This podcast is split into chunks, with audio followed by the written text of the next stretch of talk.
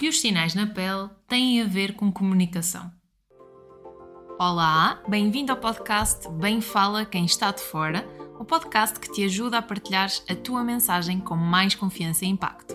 Eu sou Daniela Crespo, coach de comunicação e semanalmente convido-te a refletir e a olhar para a tua comunicação de dentro para fora. O título deste episódio é sobre dias pessimistas, até porque esta semana está a ser um desafio e estou a gravar em dias pessimistas. Eu já vou explicar o que é que e porquê o conceito dias pessimistas, mas nem sempre nós estamos nos nossos dias e, e era isso que eu queria reforçar, porque manter esta consistência semanal é desafiante, ainda por cima quando há emoções e tarefas que se sobrepõem e no qual é difícil nós percebermos onde é que vai encaixar a gravação e principalmente quando sabemos que isto não está só dependente de uma pessoa e que obriga a questões de logística. Mas o termo dias pessimistas, ele partiu de uma consulta de dermatologia que eu fui na semana passada. Eu andava um bocadinho preocupada com alguns sinais que me estavam a aparecer e, portanto, tinha uma consulta marcada para fazer este check-up de sinais e tentar perceber se estava tudo ok e se não havia motivo para preocupação. E foi muito interessante, primeiro, uh, mais uma vez, o valor da comunicação nos diferentes contextos, até porque eu já tinha ido a consultas de dermatologia e as minhas experiências tinham sido consultas de 5 minutos e ok, está tudo bem, mas as consultas eram tão pequenas em termos de pequenas em, em, termos de tempo que eu sentia que não havia este este espaço para se comunicar, este espaço para a escuta e então eu já ia aqui com algumas ideias pré-concebidas. Quando eu cheguei até este médico, aquilo que eu senti foi logo um acolher com a comunicação diferente e muita escuta, muito espaço para ouvir uh, e uma consulta de 5 minutos que eram as referências que eu tinha de consultas de dermatologia, neste caso foram, foi uma consulta de uma hora em que fiquei super esclarecida, uh, em que consegui perceber onde é que a comunicação cabia num outro contexto e como é que a comunicação fazia toda a diferença. Então eu fiquei deliciada a ouvi-lo falar sobre sinais e uma abordagem muito prática de encará-los. E claro que o meu chip fez logo a relação com comunicação, e por isso hoje eu vou eh, tentar fazer aqui uma associação entre esta consulta de dermatologia e a comunicação. Isto porquê? Porque ele deu uma abordagem lindíssima para eu olhar sobre os sinais. Porque mesmo antes de eu ter esta percepção, havia dias em que eu me parecia que os sinais estavam ok, havia dias em que pareciam que os sinais estavam maiores. E, e ele deu-me esta visão otimista e a visão pessimista. E aquilo que ele me disse foi: olha, você está num dia pessimista e olha para os seus sinais, e a probabilidade de pensar que aquele sinal cresceu é muito grande. Se está num dia otimista, vai olhar para aquele sinal: ah, hoje eu estou otimista, uh, estou feliz, estou alegre, por isso este sinal parece-me bem. Mas depois, estes dias otimistas ou pessimistas são uh, sempre muito condicionados com a visão do exterior, que é, imagine que está num dia pessimista e que vai à casa da sua sogra ou está com uma amiga que até já nem vê há algum tempo. Ele diz, ah, tem aqui um sinal na cabeça. Hum, se calhar este sinal está grande. Hum, esta cor, esta cor se calhar, olha, tu já viste, já viste este sinal? Será que já viste se está tudo bem? Hum, será que não aumentou? Uh, e então a diferença é, uh, se tu estiveres num dia otimista, até vais, ah não, já fui ver isto, fui ver há uns meses, e vais até descartar este comentário que vem de fora. Mas se estiveres num dia pessimista, em que, uh, neste que eu estou hoje, porque eu estou a gravar num dia pessimista, embora não pareça, mas sim, tive que fazer aqui uma reorganização para, para gravar em que se calhar um comentário qualquer, um comentário que venha de fora, pode ter um impacto gigante na forma como tu olhas para aquele sinal e a forma como tu acabas por lidar com ele. E então, esta, esta posição de dia pessimista e dia otimista, o que ele me falou foi que a forma de contornar isto era eu ter factos e ter uma visão realista, independentemente da parte emocional. E eu adorei esta visão até porque dias otimistas, dias pessimistas, todos nós temos, quem nunca, eh, mas a, a realidade é que nós precisamos de ser realistas e olhar para as situações com um olhar crítico e olhar para factos e ter uma visão realista sem nos deixarmos influenciar pela parte emocional, por aquilo que nós estamos a sentir. Então ele disse-me que para garantir que tenho esta visão realista e para me afastar destes comentários que podem ser uh, mais suscetíveis entre dias bons e dias menos bons, dias otimistas e dias pessimistas, uh, aquilo que ele me disse foi para tirar fotografias e para avaliar de 3 em 3 meses, para eu ter o meu próprio método para avaliar os sinais. Eu ir a factos, eu tirar fotografias e conseguir contornar uh, esta questão emocional que facilmente pode cair quando nós estamos a fazer um autodiagnóstico sobre algo que pode levantar dúvidas e, e algo que nos pode facilmente preocupar. E então eu saí desta consulta, uh, desta consulta de uma hora, eu saí de lá com um compromisso e com uma visão muito interessante sobre o dia a dia, sobre os meus sinais e, e sobre a forma como, como eu posso olhar para factos e como eu posso olhar para comunicação, porque tudo é comunicação e eu estou a falar-te de uma comunicação que surgiu num contexto de consulta, da minha consulta de dermatologia, e, uh, e este compromisso leva-me a questionar-te qual é que é o teu compromisso com a tua comunicação. E, e é importante falarmos sobre compromissos, porque eu saí de lá com este compromisso, este compromisso de tirar fotografias de 3 em 3 meses e de terem atenção àqueles critérios que ele me pediu para terem atenção. A cor, o tamanho, independentemente de, da parte emocional e para avaliar factos. E quando eu pensei em compromisso e quando eu pensei também em fazer esta relação com a tua comunicação e pensando numa abordagem comunicativa, eu penso na forma de como é que eu posso incluir isto na minha rotina, como é que eu, uh, como é que eu posso comprometer-me a fazer algo novo, algo que eu tenho que incluir, uma tarefa que, por mais que seja esporádica, é algo que eu tenho que pensar sobre isso para incluir. Isto levou-me a refletir que para, quando nós nos comprometemos, também é necessário nós descomprometermos. E agora, polémica. Isto também me levou a pensar que o facto de nós termos um compromisso, muitas das vezes, nós, quando nós estamos a incluir algo na nossa rotina, algumas tarefas na nossa rotina, é necessário nós descomprometermos-nos com outras. Ou seja, não é, uh, não é de todo viável nós querermos fazer tudo. Aliás, e aquilo que eu tenho lido e aquilo que eu tenho tentado na minha rotina é querer, tentar querer não fazer tudo. Não é tentar, é querer não fazer tudo. Ainda estou na fase do tentar, se calhar por isso é que usei aqui o tentar, porque há dias que são desafiantes, mas escolher, em vez de fazer tudo, escolher fazer menos, mas com mais intenção. E para nos comprometermos é necessário nós descomprometermos.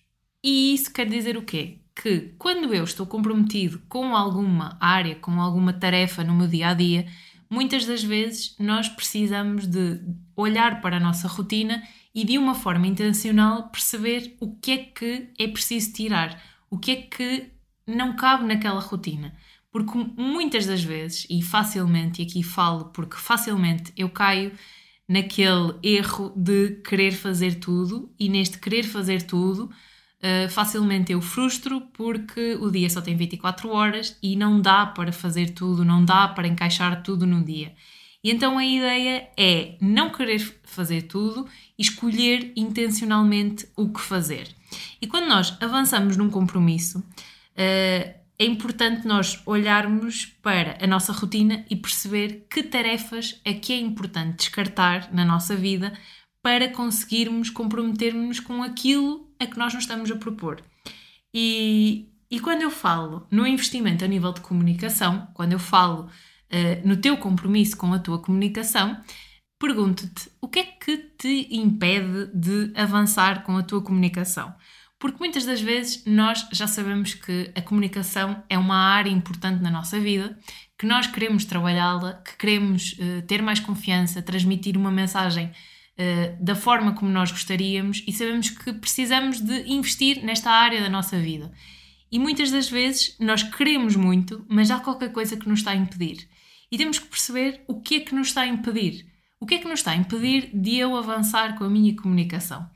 E este impedir, uh, e quando falamos em comunicação, não, não estou a dizer necessariamente que o trabalho comunicativo que tu possas fazer é logo tu investir numa formação, fazer sessões. Uh, se calhar pode ainda não ser a, a forma ideal de trabalhar agora a tua comunicação, porque ainda não estás preparado.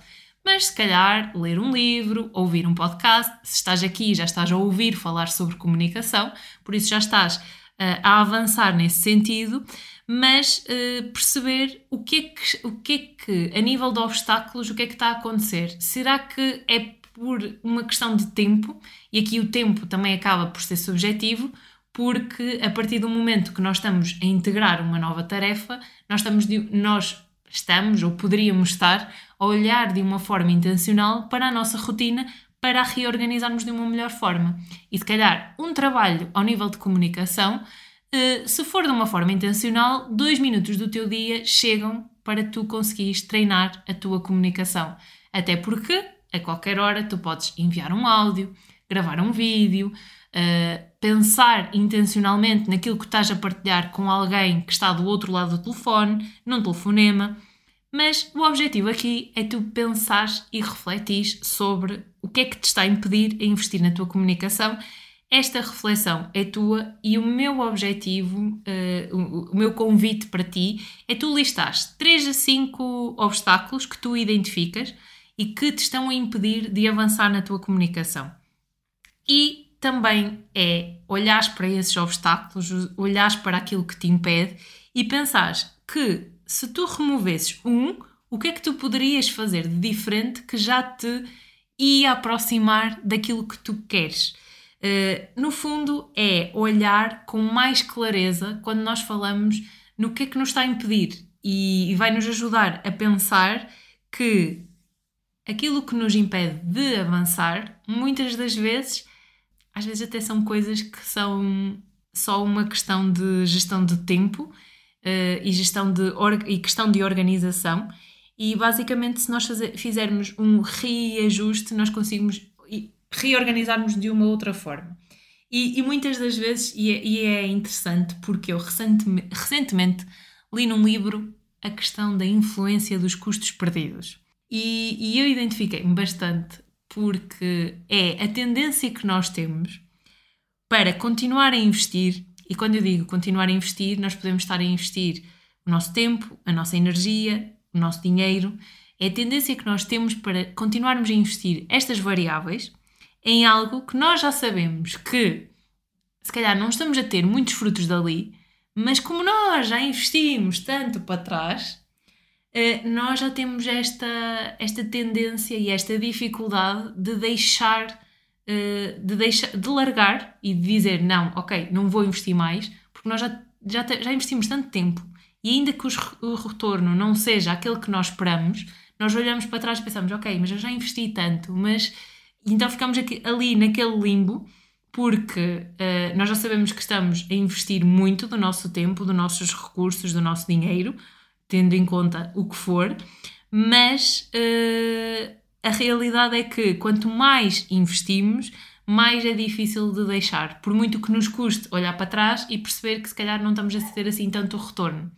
E, e achei giro este contexto da influência dos custos perdidos, porque há situações onde nós olhamos e já conseguimos ver que temos um custo em que estamos a perder mas aqui entra a questão do apego e desapego, que nós também precisamos de trabalhar e cultivar para não nos apegarmos demasiado àquilo que nos é familiar na nossa rotina, porque às vezes se nós afastarmos um bocadinho, se, vermos, se virmos de fora esta situação, nós acabamos por perceber, hum, se calhar eu consigo fazer aqui um micro ajuste e consigo encaixar aqui um trabalho de comunicação, que era o exemplo que eu estava, que eu estava a dar.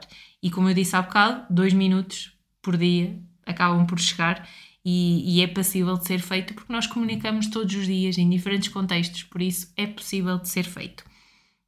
Uh, pensando aqui nesta clareza na escolha, é importante nós termos esta clareza e perceber o que é que nos impede de avançar. Tentar listar, que foi isto que eu, que eu falei agora, tentar listar e perceber se eu removesse um aspecto, o que, é que, o que é que havia de diferente na minha vida. E lembrando de que há esta influência dos custos perdidos e que quanto mais investimos em algo, mais difícil pode parecer-nos deixar, principalmente eh, porque nós tememos esta mudança e às vezes é difícil nós deixarmos coisas que são familiares para nós e, e é um desafio. Depois de ter clareza na, escolha e no que, no que queres avançar, no que te possa impedir de avançar, é importante também perceber aquilo que eu estava a falar no início, que não é escolher tudo, que é escolher aquilo que é mais importante. E aquilo que eu ando a treinar é como é que eu posso escolher menos, mas escolher melhor.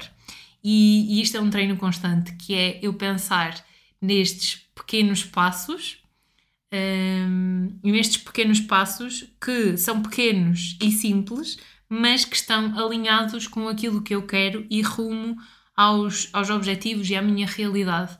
E quando, e quando pensamos nesta questão dos factos, nesta história que eu contei no início, em que houve uma visão realista para eu olhar para os meus sinais e, e que me aproxima do, da realidade, é importante também perceber qual é que é, quando nós olhamos para um trabalho de comunicação, no início pode nos parecer assustador, porque nós queremos mudar tudo de uma vez e queremos pegar em tudo para mudar, porque há muitas coisas que se calhar ressaltam ao nosso olho e à nossa vista e ambicionamos ter uma comunicação perfeita e descartando que e lembrando que a comunicação perfeita não existe e quando eu comecei a abrir mão desta perfeição na comunicação é que eu comecei a perceber uh, como é que eu conseguiria trabalhar a minha comunicação e estar mais em paz e mais leve com ela.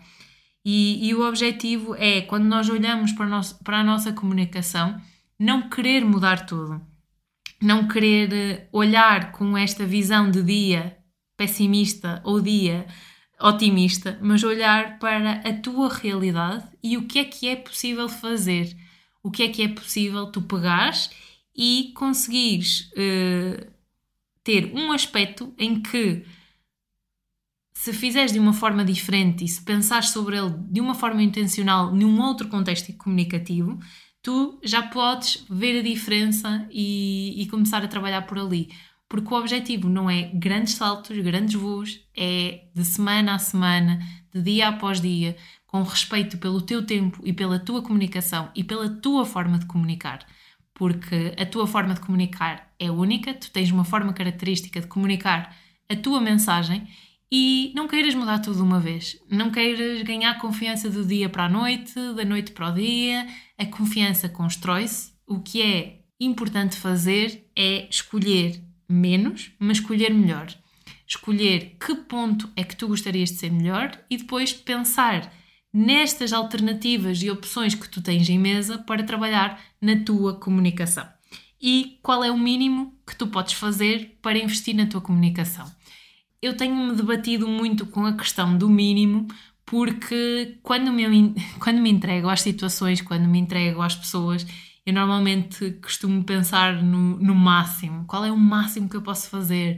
Como é que eu, uh, como é que eu posso, como é que eu posso preparar-me de uma melhor forma? E muitas das vezes eu olho para trás e vejo que este máximo às vezes é um bocadinho assustador porque quando nós olhamos para o máximo, não é necessariamente este máximo que vai trazer o um máximo de resultado.